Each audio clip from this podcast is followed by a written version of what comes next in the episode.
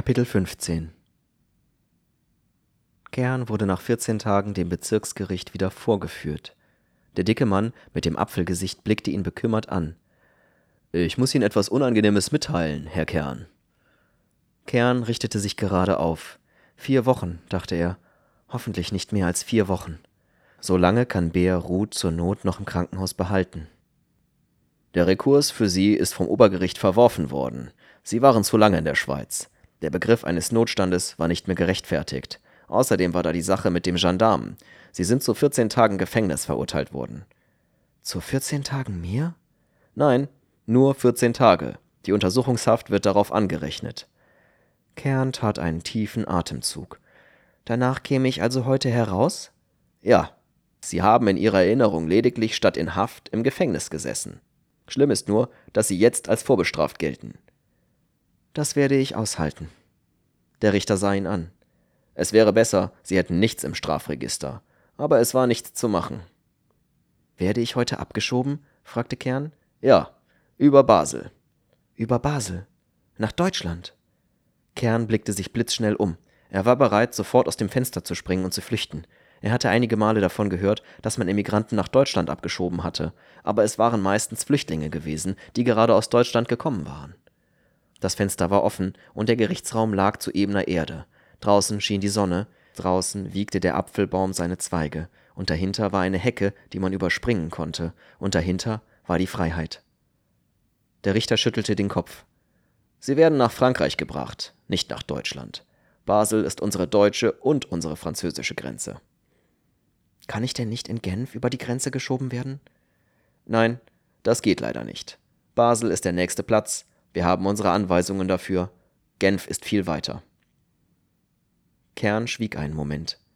Es ist bestimmt, dass ich nach Frankreich abgeschoben werde? fragte er dann. Ganz bestimmt. Wird niemand, der hier ohne Papiere gefasst wird, nach Deutschland abgeschoben? Niemand, soviel ich weiß. Das kann höchstens in den Grenzstädten einmal passieren, aber ich habe auch davon kaum etwas gehört. Eine Frau würde doch bestimmt nicht nach Deutschland zurückgeschickt werden? Sicher nicht. Ich würde es jedenfalls niemals tun. Warum wollen Sie das wissen? Es hat keinen besonderen Grund. Ich habe nur unterwegs auch manchmal Frauen ohne Papiere gesehen. Für die war alles noch viel schwerer. Deshalb fragte ich. Der Richter nahm ein Schreiben aus den Akten und zeigte es Kern. Hier ist Ihr Ausweisungsbefehl. Glauben Sie nun, dass Sie nach Frankreich gebracht werden? Ja. Der Richter legte das Papier in den Aktendeckel zurück. Ihr Zug geht in zwei Stunden. Es ist völlig unmöglich, nach Genf gebracht zu werden? Völlig. Die Flüchtlinge kosten uns eine Menge Eisenbahnfahrten. Es besteht eine strikte Anweisung, sie zur nächsten Grenze zu bringen. Ich kann Ihnen da wirklich nicht helfen. Wenn ich die Reise selbst bezahlen würde, könnte ich dann nach Genf gebracht werden? Ja, das wäre möglich. Wollen Sie das denn? Nein, dazu habe ich nicht genug Geld.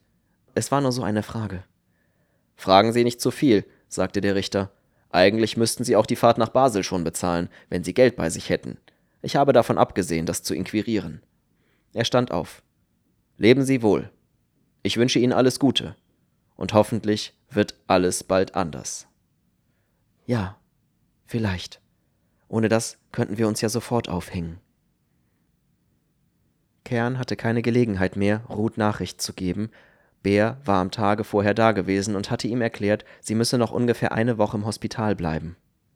Er beschloss, ihm sofort von der französischen Grenze aus zu schreiben. Er wusste jetzt das Wichtigste, dass Ruth auf keinen Fall nach Deutschland abgeschoben wurde und dass sie, wenn sie Reisegeld hatte, nach Genf gebracht werden konnte. Pünktlich nach zwei Stunden holte ihn ein Detektiv in Zivil ab.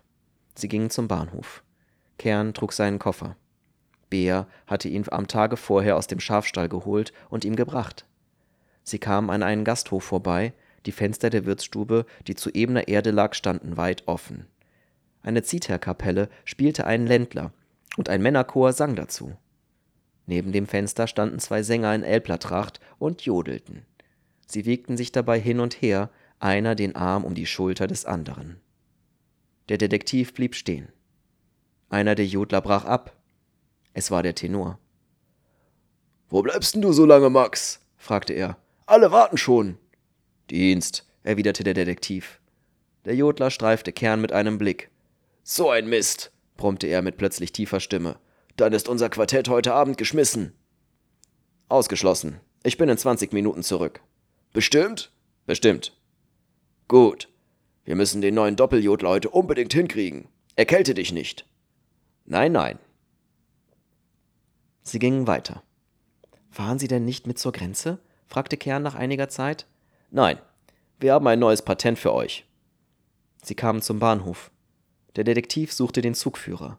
Hier ist er, erklärte er und zeigte auf Kern. Dann übergab er dem Zugführer den Ausweisungsbefehl. Gute Reise, mein Herr, sagte er auf einmal sehr höflich und stapfte von dannen. Kommen Sie mit. Der Zugführer brachte Kern zu dem Bremserhäuschen eines Güterwagens. Steigen Sie hier ein. Die kleine Kabine enthielt nichts als einen hölzernen Sitz. Kern schob seinen Koffer darunter auf den Boden. Der Zugführer schloss die Tür von außen ab. So, in Basel werden Sie rausgelassen. Er ging weiter, dem schwach beleuchteten Bahnsteig entlang. Kern schaute aus dem Fenster der Kabine. Er probierte vorsichtig, ob er sich hindurchzwängen könne. Es ging nicht. Das Fenster war schmal. Ein paar Minuten später fuhr der Zug an. Die hellen Wartesäle glitten vorüber mit leeren Tischen und dem leeren, sinnlosen Licht. Der Stationsvorsteher mit der roten Mütze blieb im Dunkel zurück. Ein paar geduckte Straßen schwangen vorüber, eine Bahnschranke mit wartenden Automobilen, ein kleines Café, in dem ein paar Leute Karten spielten. Dann war die Stadt verschwunden. Kern setzte sich auf das hölzerne Brett. Er stellte seine Füße auf den Koffer. Er presste sie fest dagegen und sah aus dem Fenster. Die Nacht draußen war dunkel und unbekannt und windig, und er fühlte sich plötzlich sehr elend. In Basel wurde er von einem Polizisten abgeholt und zur Zollwache gebracht. Man gab ihm zu essen. Dann fuhr er mit einem Beamten mit der Straßenbahn nach Burgfeldern. Sie kamen im Dunkel an einem jüdischen Friedhof vorbei. Dann passierten sie eine Ziegelei und bogen von der Chaussee ab. Nach einiger Zeit blieb der Beamte stehen. Hier weiter, immer geradeaus. Kern ging weiter. Er wusste ungefähr, wo er war und hielt sich in der Richtung auf Saint-Louis. Er versteckte sich nicht. Es war ihm gleich, ob man ihn sofort fasste. Er verfehlte die Richtung. Erst gegen Morgen kam er in Saint-Louis an. Er meldete sich sofort bei der französischen Polizei und erklärte, nachts von Basel herübergeschoben worden zu sein. Er musste vermeiden, dass man ihn ins Gefängnis steckte. Das konnte er nur, wenn er sich stets am selben Tage bei der Polizei oder beim Zoll meldete. Dann war er nicht strafbar und man konnte ihn nur zurückschicken. Die Polizei behielt ihn tagsüber in Haft. Abends schickte sie ihn zum Grenzzollamt. Es waren zwei Zollbeamte da. Einer saß an einem Tisch und schrieb, der andere hockte auf einer Bank neben dem Ofen. Er rauchte Zigaretten aus schweren algerischem Tabak und musterte Kern von Zeit zu Zeit. Was haben Sie in Ihrem Koffer? fragte er nach einer Weile. Ein paar Sachen, die mir gehören. Machen Sie ihn mal auf. Kern öffnete den Deckel. Der Zöllner stand auf und kam faul heran. Dann beugte er sich interessiert über den Koffer. Toilettwasser, Seife, Parfüm. Sieh an. Haben Sie das alles aus der Schweiz mitgebracht? Sie wollen doch nicht sagen, dass Sie das alles selbst gebrauchen, für Ihren persönlichen Bedarf. Nein, ich habe damit gehandelt. Dann müssen Sie es verzollen, erklärte der Beamte. Packen Sie es aus, diesen kleinen Kram da, er zeigte auf die Nadeln, Schnürsenkel und die anderen kleinen Sachen, will ich Ihnen erlassen. Kern glaubte, er träume. Verzollen? fragte er. Ich soll etwas verzollen? Selbstverständlich. Sie sind doch kein diplomatischer Kurier, was? Oder dachten Sie, ich wollte die Flaschen kaufen? Sie haben Zollgut nach Frankreich gebracht. Los, raus damit jetzt. Der Beamte griff nach einem Zolltarif und rückte eine Waage heran. Ich habe kein Geld, sagte Kern. Kein Geld? Der Beamte steckte die Hände in die Hosentaschen und wiegte sich in den Knien. Gut, dann werden die Sachen eben beschlagnahmt. Geben Sie sie her. Kern blieb auf dem Boden hocken und hielt seinen Koffer fest. Ich habe mich hier gemeldet, um zurück in die Schweiz zu gehen. Ich brauche nichts zu verzollen. Sieh mal an. Sie wollen mich wohl noch belehren, was? Lass den Jungen doch in Ruhe, François, sagte der Zöllner, der am Tisch saß und schrieb. Ich denke gar nicht daran. Ein Busch, der alles besser weiß, wie die ganze Bande drüben. Los, raus mit den Falschen. Ich bin kein Busch, sagte Kern. In diesem Augenblick trat ein dritter Beamter ein. Kern sah, dass er einen höheren Rang hatte als die beiden anderen. Was gibt's hier? fragte er kurz. Der Zöllner erklärte, was los war. Der Inspektor betrachtete Kern. Haben Sie sich sofort bei der Polizei gemeldet? fragte er. Ja. Und Sie wollen zurück in die Schweiz? Ja, deshalb bin ich ja hier. Der Inspektor dachte einen Augenblick nach. Dann kann er nichts dafür, entschied er. Er ist kein Schmuggler. Er ist selbst geschmuggelt worden. Schickt ihn zurück und damit basta. Er verließ den Raum. Siehst du, François, sagte der Zöllner, der am Tisch saß, wozu regst du dich immer so auf? Es schadet nur deiner Galle. François erwiderte nichts. Er starrte Kern ängstlich an. Kern starrte zurück. Es fiel ihm plötzlich ein, dass er Französisch gesprochen hatte und Franzosen verstanden hatte, und er segnete im Geheimen den russischen Professor aus dem Gefängnis in Wien. Am nächsten Morgen war er wieder in Basel. Er änderte jetzt seine Taktik. Er ging nicht sofort morgens wieder zur Polizei. Es konnte ihm nicht viel passieren, wenn er tagsüber in Basel blieb und sich erst abends meldete. Für Basel aber hatte er die Adressenliste Binders. Es war zwar der von Emigranten überlaufenste Platz der Schweiz, aber er beschloss trotzdem zu versuchen, etwas zu verdienen. Er fing mit den Pastoren an. Er war ziemlich sicher, dass sie ihn nicht denunzierten. Beim ersten wurde er sofort hinausgeworfen, beim zweiten erhielt er ein Butterbrot, beim dritten fünf Franken. Er arbeitete weiter und hatte Glück. Bis mittags hatte er 17 Franken verdient. Er versuchte vor allem sein letztes Parfüm und sein Toilettwasser loszuwerden, für den Fall, dass er François noch einmal begegnen würde. Das war schwer bei den Pastoren, aber es gelang bei den anderen Adressen. Nachmittags hatte er 28 Franken verdient. Er ging in die katholische Kirche.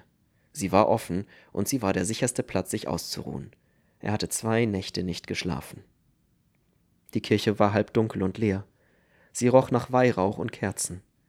Kern setzte sich in eine Bank und schrieb einen Brief an Dr. Beer. Er legte einen Brief für Ruth und Geld für sie hinein. Dann klebte er ihn zu und steckte ihn in die Tasche.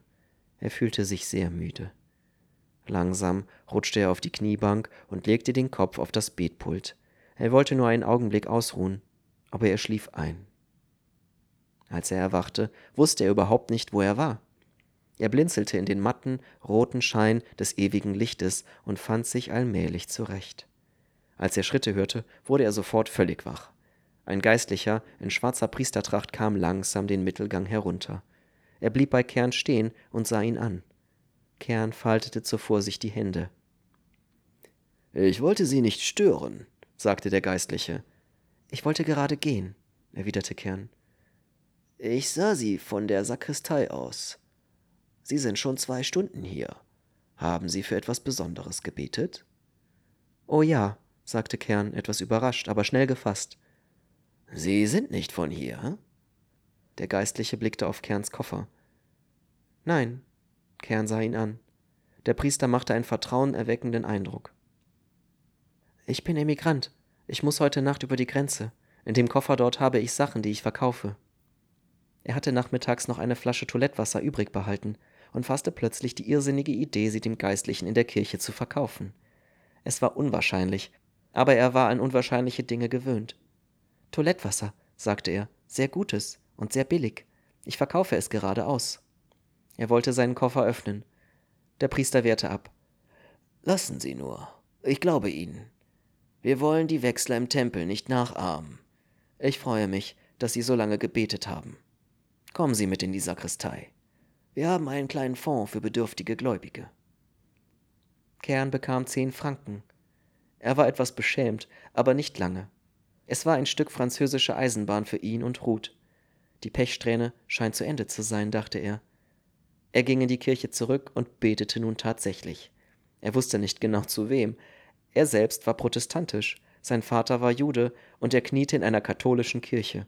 Aber er fand, dass in Zeiten wie diesen wahrscheinlich auch im Himmel ein ziemliches Durcheinander sein musste, und er nahm an, dass sein Gebet schon den richtigen Weg finden würde. Abends fuhr er mit der Eisenbahn nach Genf. Er hatte plötzlich das Gefühl, Ruth könne schon früher aus dem Hospital entlassen werden. Er kam morgens an, deponierte seinen Koffer am Bahnhof und ging zur Polizei. Dem Beamten erklärte er, gerade aus Frankreich herübergeschoben worden zu sein da er seinen Ausweisungsbefehl aus der Schweiz bei sich hatte, der nun ein paar Tage alt war, glaubte man ihm.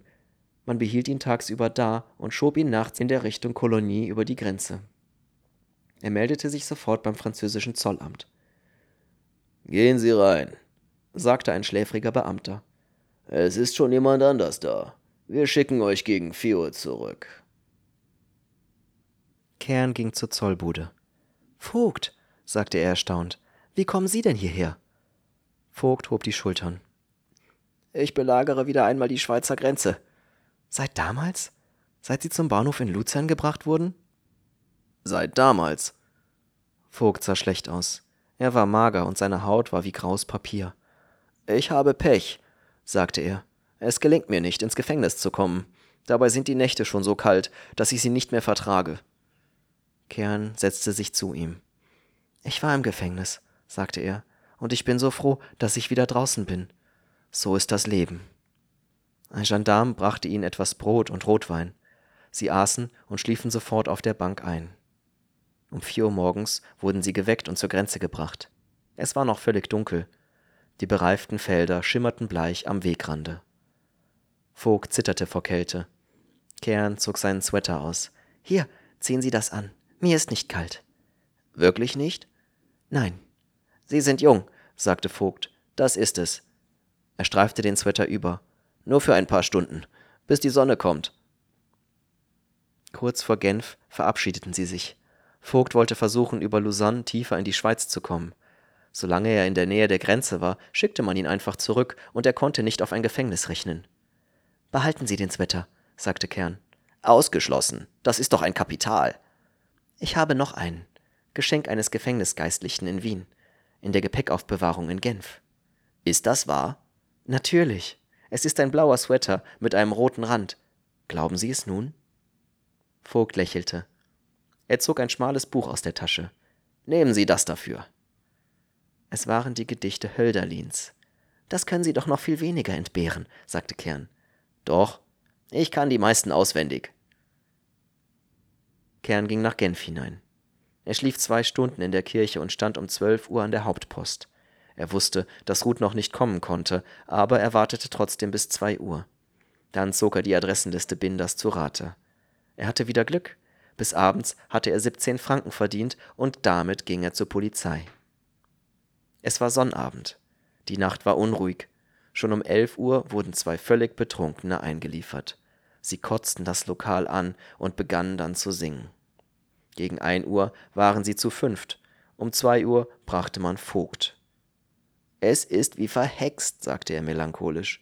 Immerhin, wir sind wenigstens zu zweit.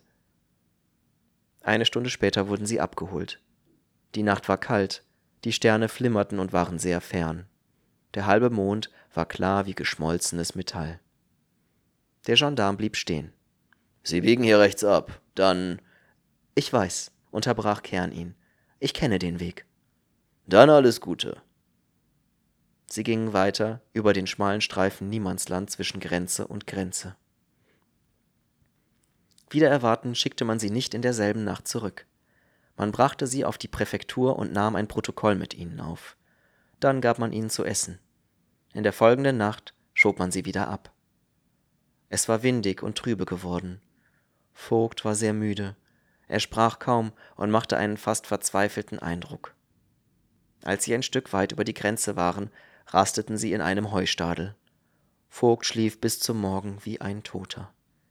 Er wachte auf, als die Sonne aufging. Er rührte sich nicht, er öffnete nur die Augen. Es hatte etwas sonderbar Erschütterndes für Kern, diese schmale, regungslose Gestalt unter dem dünnen Mantel, dieses bisschen Mensch mit den großen, geöffneten, stillen Augen zu sehen. Sie lagen auf einem sanft abfallenden Hang, von dem man einen Blick auf die morgendliche Stadt und auf den See hatte. Der Rauch der Schornsteine stieg von den Häusern in die frische Luft und erweckte das Gefühl von Wärme, Geborgenheit, Frühstück und Betten. Der See blinkte in einer weichen Unruhe herauf. Vogt betrachtete schweigend, wie die leichten, wehenden Nebel von der Sonne eingeatmet wurden und verschwanden und wie das weiße Massiv des Mont Blanc langsam hinter den Wolkenfetzen hervortrat und zu schimmern begann wie die hellen Mauern eines hochgebauten himmlischen Jerusalem. Gegen neun Uhr brachen sie auf. Sie kamen nach Genf und nahmen den Weg am See entlang. Nach einiger Zeit blieb Vogt stehen. Sehen Sie sich das einmal an, sagte er. Was? Vogt zeigte auf ein palastartiges Gebäude, das in einem großen Park lag.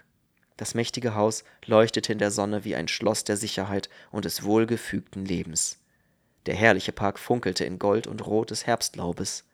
Lange Reihen von Automobilen standen gestaffelt in dem breit angelegten Einfahrtshof, und Scharen vergnügter Menschen gingen aus und ein. Wunderbar, sagte Kern. Sieht aus, als ob der Kaiser der Schweiz hier wohnte. Wissen Sie nicht, was das ist? Kern schüttelte den Kopf. Das ist der Palast des Völkerbundes, sagte Vogt mit einer Stimme voller Trauer und Ironie. Kern sah ihn überrascht an. Vogt nickte. Das ist der Platz, wo seit Jahren über unser Schicksal beraten wird, ob man uns Ausweispapiere geben und uns wieder zu Menschen machen soll oder nicht. Ein offener Cadillac löste sich aus der Reihe der Automobile und glitt der Ausfahrt zu. Eine Anzahl eleganter, jüngerer Leute saß darin, darin ein sehr schönes Mädchen in einem Nerzmantel. Sie lachten und winkten einem zweiten Wagen zu und verabredeten ein Frühstück am See. Ja, sagte Vogt nach einer Weile. Verstehen Sie nun, weshalb es so lange dauert? Ja, erwiderte Kern. Hoffnungslos, was? Kern hob die Schultern. Ich glaube nicht, dass die es sehr eilig haben. Ein Pförtner kam heran und musterte Kern und Vogt misstrauisch. Suchen Sie jemand? Kern schüttelte den Kopf. Was möchten Sie denn? fragte der Pförtner. Vogt sah Kern an. In seinen Augen blinkte ein müder Funken Spott auf. Nichts, sagte er dann zu dem Pförtner. Wir sind nur Touristen, einfache Wanderer auf Gottes Erde. Dann ist es wohl besser, Sie gehen weiter, sagte der Pförtner, dem Gedanken an verrückte Anarchisten durch den Kopf schossen. Ja, sagte Vogt, das ist wohl besser. In der, Rue de, in der Rue de Mont Blanc sahen sie sich die Auslagen der Geschäfte an. Vor einem Juwelierladen blieb Vogt stehen. Ich will mich hier verabschieden. Wohin wollen Sie diesmal? fragte Kern. Nicht mehr weit. Ich gehe in dieses Geschäft. Kern blickte verständnislos durch die Scheibe der Auslage, in der auf grauem Samt Brillanten, Rubine und Smaragden ausgestellt waren. Ich glaube, Sie werden kein Glück haben, sagte er. Juweliere sind bekannt hartherzig, vielleicht weil sie dauernd mit Steinen umgehen. Sie geben nie etwas. Ich will nichts haben. Ich will nur etwas stehlen. Was? Kern sah Vogt zweifelnd an. Meinen Sie das im Ernst? Damit werden Sie nicht weit kommen, so wie Sie jetzt sind. Das will ich auch nicht. Deshalb tue ich es ja. Das verstehe ich nicht, sagte Kern. Sie werden es gleich verstehen. Ich habe es mir genau überlegt. Es ist die einzige Möglichkeit für mich, über den Winter zu kommen. Ich bekomme mindestens ein paar Monate dafür. Ich habe keine Wahl mehr. Ich bin ziemlich kaputt. Noch ein paar Wochen Grenze geben mir den Rest. Ich muss es tun. Aber, begann Kern. Ich weiß alles, was Sie sagen wollen.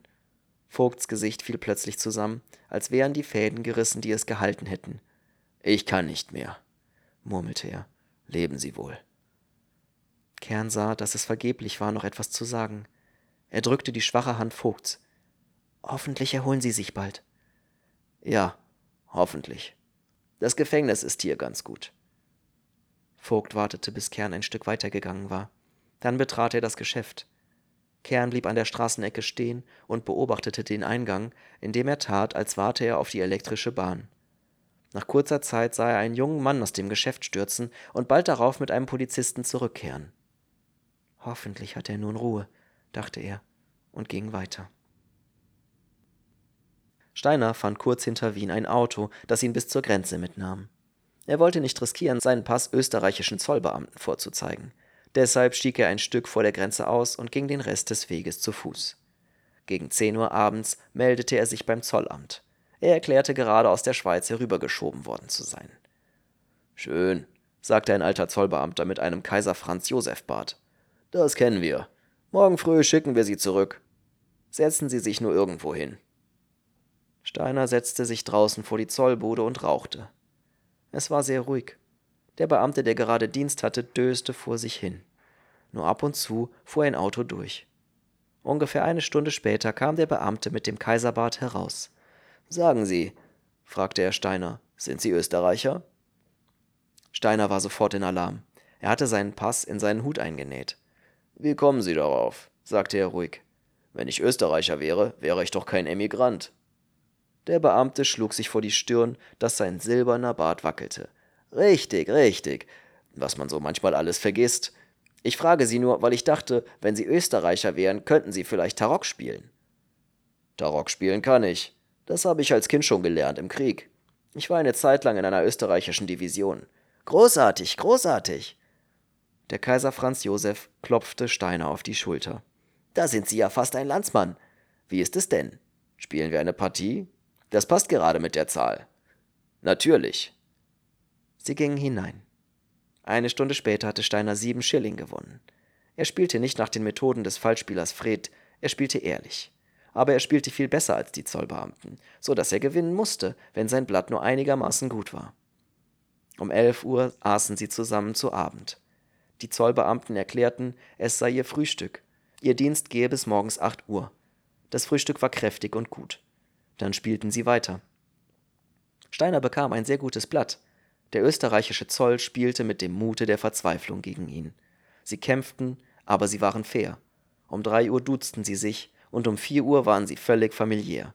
Die Bezeichnung Schweinehund, Mistvieh und Arschloch galten nicht mehr als Beleidigungen, sondern als spontane Ausdrücke des Erstaunens, der Bewunderung und der Zuneigung. Um fünf Uhr kam der Zöllner vom Dienst herein. Kinder, es ist die höchste Zeit, Josef über die Grenze zu bringen. Es entstand ein allgemeines Schweigen. Alle Augen richteten sich auf das Geld, das vor Steiner lag. Schließlich machte der Kaiser Franz Josef eine Bewegung. Gewonnen ist gewonnen, sagte er resigniert. Er hat uns ausgemistet. Nun zieht er davon wie eine Herbstschwalbe, dieser Galgenstrick. Ich hatte gute Karten, erwiderte Steiner. Verdammt gute Karten. Das ist es ja gerade, sagte Kaiser Franz Josef melancholisch. Du hast gute Karten gehabt. Morgen hätten wir vielleicht gute Karten. Dann bist du aber nicht mehr da. Darin liegt irgendeine Ungerechtigkeit. Das stimmt. Aber wo gibt es schon Gerechtigkeit, Brüder? Die Gerechtigkeit beim Kartenspielen liegt darin, dass der Gewinner Revanche geben muss. Wenn er dann wieder gewinnt, kannst du nichts machen. Aber so. Kaiser Franz Josef hob die Hände und hielt sie flach in die Luft. Es hat was Unbefriedigendes so. Aber Kinder, sagte Steiner, wenn es das allein ist, Ihr schiebt mich über die Grenze. Morgen Abend schieben die Schweizer mich zurück und ich gebe euch Revanche. Kaiser Franz Josef klappte seine ausgestreckten Hände zusammen. Es schallte nur so durch den Raum. Das war es, stöhnte er erlöst. Wir selbst konnten es dir nicht vorschlagen, verstehst du? Weil wir eine Behörde sind. Wir dürfen dich nicht verleiten, die Grenze wieder zu überschreiten. Wenn du von selbst kommst, das ist was anderes. Ich komme, sagte Steiner. Ihr könnt euch drauf verlassen. Er meldete sich beim Schweizer Grenzposten und erklärte, nachts wieder nach Österreich zurückzuwollen. Man schickte ihn nicht zur Polizei, sondern behielt ihn da. Es war Sonntag. Gleich neben der Zollwache war ein kleines Wirtshaus. Nachmittags war viel zu tun, aber abends um acht Uhr wurde es still. Ein paar Zollbeamte, die Urlaub hatten, hockten in der Wirtsstube herum. Sie hatten ihre Kameraden besucht und begannen nun Jazz zu spielen. Ehe Steiner sich dessen versah, war er dabei. Die Schweizer waren wunderbare Spieler. Sie hatten eine eiserne Ruhe und enormes Glück. Um 10 Uhr hatten sie Steiner bereits acht Franken abgenommen. Gegen Mitternacht holte er fünf auf. Aber um 2 Uhr nachts, als das Restaurant geschlossen wurde, hatte er 13 Franken verloren. Die Schweizer traktierten ihn mit ein paar großen Gläsern Kirschwasser. Er konnte sie brauchen, denn die Nacht war sehr frisch und er musste den Rhein durchwarten. Auf der anderen Seite gewahrte er vor dem Himmel eine dunkle Gestalt. Es war der Kaiser Franz Josef. Der Mond stand hinter seinem Kopf wie ein Heiligenschein. Steiner trocknete sich ab, ihm klapperten die Zähne. Er trank den Rest des Kirschwassers aus, das ihm die Schweizer mitgegeben hatten, und zog sich an. Dann ging er auf die einsame Gestalt zu. Wo bleibst du nur? begrüßte ihn Franz Josef. Ich warte schon seit eins auf dich. Wir dachten, du könntest dich verirren, deshalb stehe ich hier. Steiner lachte. Die Schweizer haben mich aufgehalten. Na, dann komm rasch. Wir haben ja nur noch zweieinhalb Stunden. Die Schlacht begann sofort. Um fünf Uhr war sie noch unentschieden. Die Österreicher hatten gerade gute Karten bekommen.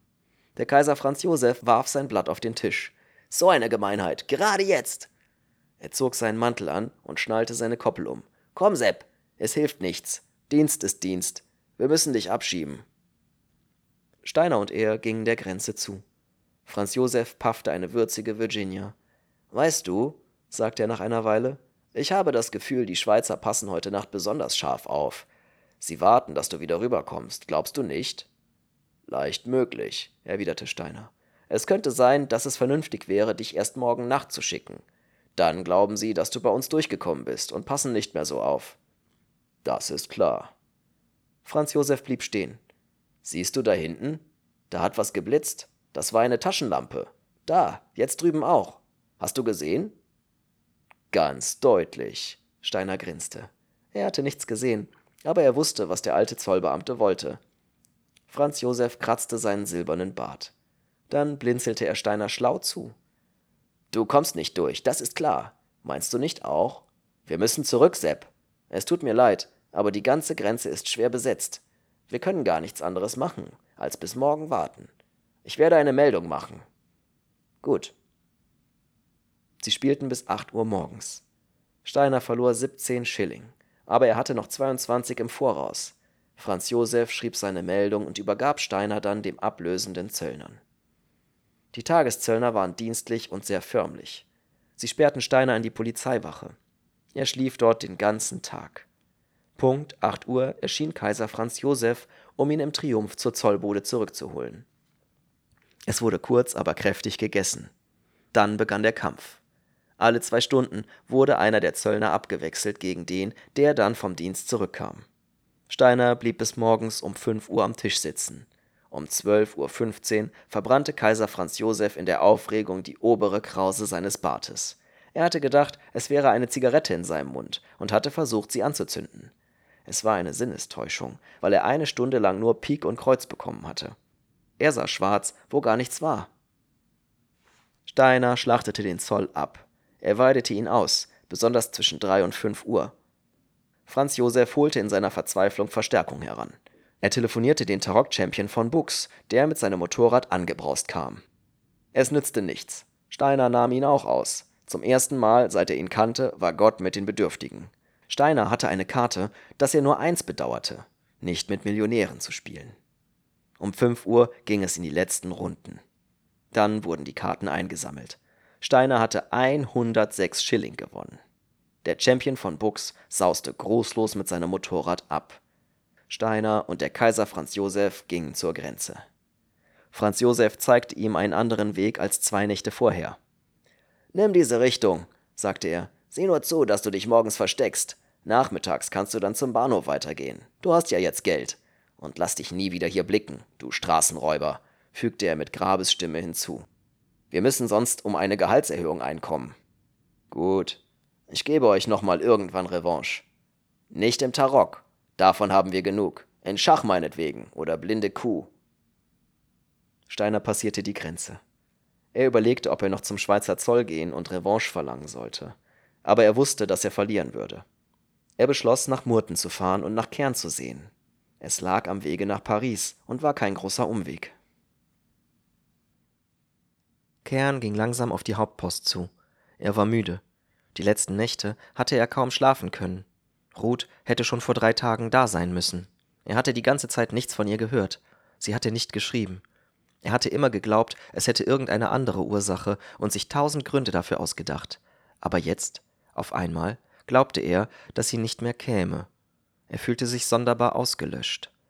Der Lärm der Straße sickerte von weit her in seine dumpfe, gestaltlose Traurigkeit, und automatisch setzte er Fuß vor Fuß. Es dauerte eine Weile, ehe er den blauen Mantel erkannte. Er blieb stehen. Irgendein blauer Mantel, dachte er, einer von den hunderten blauen Mänteln, die mich in dieser Woche verrückt gemacht haben. Er sah weg und wieder hin. Kassenboten und eine dicke Frau, die mit Paketen beladen waren, versperrten ihm den Blick. Er hielt den Atem an. Er spürte, dass er zitterte. Der blaue Mantel tanzte vor seinen Augen zwischen den roten Gesichtern, Hüten, Fahrrädern, Paketen, Menschen, die sich unablässig dazwischen schoben. Er ging vorsichtig weiter, als schritte er über ein Seil und fürchtete jede Sekunde abzustürzen. Selbst als Ruth sich umdrehte und er ihr Gesicht sah, glaubte er noch an eine entsetzliche Ähnlichkeit und eine Täuschung der Fantasie. Erst als ihr Gesicht sich veränderte, stürzte er vorwärts ihr entgegen. Ruth, du bist da, du bist da, du wartest und ich bin nicht da. Er hielt sie fest in seinen Armen. Er fühlte, wie sie ihn hielt. Sie klammerten sich aneinander, als stünden sie auf einer schmalen Bergeskuppe und der Sturm reiße an ihnen, um sie herunterzuwehen. Sie standen mitten in der Tür, der Hauptpost von Genf, zur Zeit des größten Verkehrs, und Leute drängten an ihnen vorüber, stießen sie an, drehten sich erstaunt um und lachten. Sie merkten es nicht. Sie waren allein. Erst als Kern in seinem Blickfeld eine Uniform auftauchen sah, wurde er sofort wach. Er ließ Ruth los. Komm rasch, flüsterte er, in die Post, ehe etwas passiert. Sie tauchten eilig im Gedränge unter. Komm hierher. Sie stellten sich an das Ende einer Reihe von Leuten, die vor einem Briefmarkenschalter warteten. Wann bist du angekommen? fragte Kern. Die Hauptpost in Genf war ihm noch nie so hell erschienen. Heute Morgen. Haben sie dich erst nach Basel gebracht oder direkt hierher? Nein, man hat mir in Murten eine Aufenthaltserlaubnis für drei Tage gegeben. Da bin ich gleich hierher gefahren. Wunderbar. Eine Aufenthaltserlaubnis sogar. Da brauchst du überhaupt keine Angst zu haben. Ich sah dich schon allein an der Grenze. Du bist blass und schmal geworden, Ruth. Ich bin aber wieder ganz gesund. Sehe ich hässlicher aus? Nein, viel schöner. Du bist jedes Mal schöner, wenn ich dich wiedersehe. Hast du Hunger? Ja, sagte Ruth.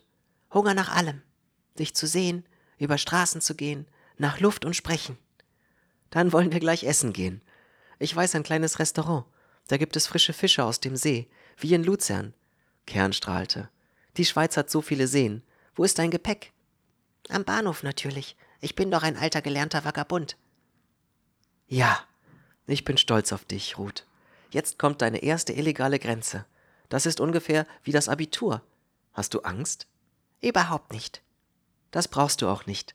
Diese Grenze kenne ich wie meine Brieftasche. Ich habe alles. Ich habe sogar schon Fahrkarten. In Frankreich gekauft, vorgestern. Alles ist vorbereitet. Ich kenne den Bahnhof ganz genau.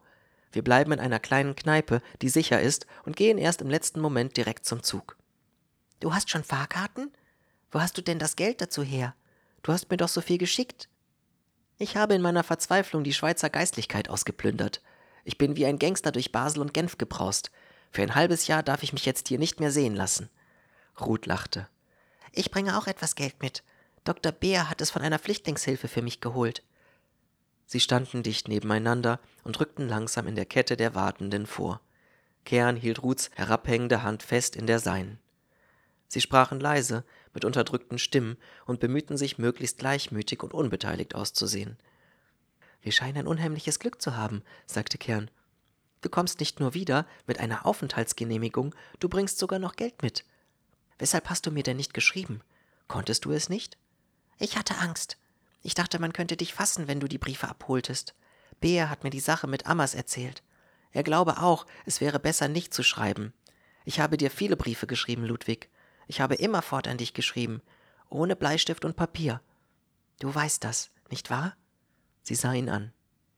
Kern drückte ihre Hand. Ich weiß es. Hast du schon ein Zimmer? Nein, ich bin gleich von der Bahn hierher gegangen. Ja, nur. Kern zögerte einen Moment. Weißt du, ich bin, den Letz ich bin in den letzten Tagen so eine Art Nachtwandler geworden. Ich wollte nichts riskieren, da habe ich mehr die staatlichen Pensionen benutzt. Er bemerkte Ruths Blick. Nein, nein, sagte er, nicht das Gefängnis. Die Zollwachen. Man schläft dort sehr gut, warm vor allem. Alle Zollwachen sind prima geheizt, wenn es kalt wird. Das ist aber nichts für dich. Du hast eine Aufenthaltserlaubnis. Für dich könnten wir großartig ein Zimmer im Grand Hotel Bellevue nehmen. Da wohnen die Vertreter des Völkerbundes, Minister und ähnlich unnützes Volk. Das werden wir nicht tun. Ich bleibe bei dir. Wenn du glaubst, dass es gefährlich ist, lass uns heute Nacht noch weggehen. Was? fragte der Postbeamte hinter dem Schalter ungeduldig. Sie waren bis zum Fenster vorgerückt, ohne darauf zu achten. Eine Briefmarke für zehn Cent Times, sagte Kern rasch gefasst. Der Beamte schob die Marke hinüber. Kern zahlte, und sie gingen dem Ausgang zu. Was willst du denn mit der Marke machen? fragte Ruth. Ich weiß nicht. Ich habe sie nur so gekauft. Ich reagiere automatisch, wenn ich eine Uniform sehe. Kern betrachtete die Marke. Die Teufelsfälle am Gotthard waren darauf abgebildet. Ich könnte einen anonymen Schmähbrief an Amas schreiben, erklärte er. Amas, sagte Ruth. Weißt du, dass er bei Bär in Behandlung ist? Was? Ist das wahr? Kern starrte sie an. Jetzt sag noch wegen Leberbeschwerden und ich stehe vor Jubel Kopf. Ruth lachte. Sie lachte so, dass sie sich bog wie eine Weide im Wind. Ja, es ist wahr. Deshalb ist er ja bei Bär. Bär ist der einzige Spezialist in Murten. Denk dir, das macht dem Ammas noch Gewissensbeschwerden dazu, dass er zu einem jüdischen Arzt gehen muss. Großer Gott, das ist ein stolzer Moment in meinem Leben. Steiner hat mir einmal gesagt, Liebe und Rache gleichzeitig wäre das seltenste in der Welt. Hier stehe ich, auf den Stufen der Hauptpost in Genf, und habe es. Vielleicht sitzt auch Binding jetzt gerade im Gefängnis oder hat sich ein Bein gebrochen. Oder man hat ihm sein Geld gestohlen. Noch besser. Du hast gute Ideen, Ruth. Sie gingen die Stufen hinunter. Dicker Verkehr ist am besten, sagte Kern. Da kann einem kaum was passieren. Gehen wir heute Nacht über die Grenze? fragte Ruth. Nein, du musst dich erst ausruhen und schlafen. Es ist ein langer Weg. Und du? Musst du nicht schlafen? Wir können doch eine Pension nehmen, die in Binders Liste steht. Ist es wirklich so gefährlich? Ich weiß es nicht mehr, sagte Kern. Ich glaube nicht. So dicht an der Grenze kann nicht viel passieren. Ich bin schon zu oft hin und her gegangen. Sie können uns höchstens zum Zoll bringen. Das ist alles. Und wenn es auch etwas gefährlich wäre, ich würde heute nicht allein noch einmal losgehen, glaube ich. Mittags um 12.15 Uhr mitten im Verkehr ist man noch stark in seinen Vorsätzen, aber abends, wenn es dunkel wird, ist alles anders. Es wird ohnehin jede Minute unwahrscheinlicher. Du bist ja wieder da. Wie kann man da freiwillig weggehen? Ich wäre auch nicht allein hier geblieben, sagte Ruth.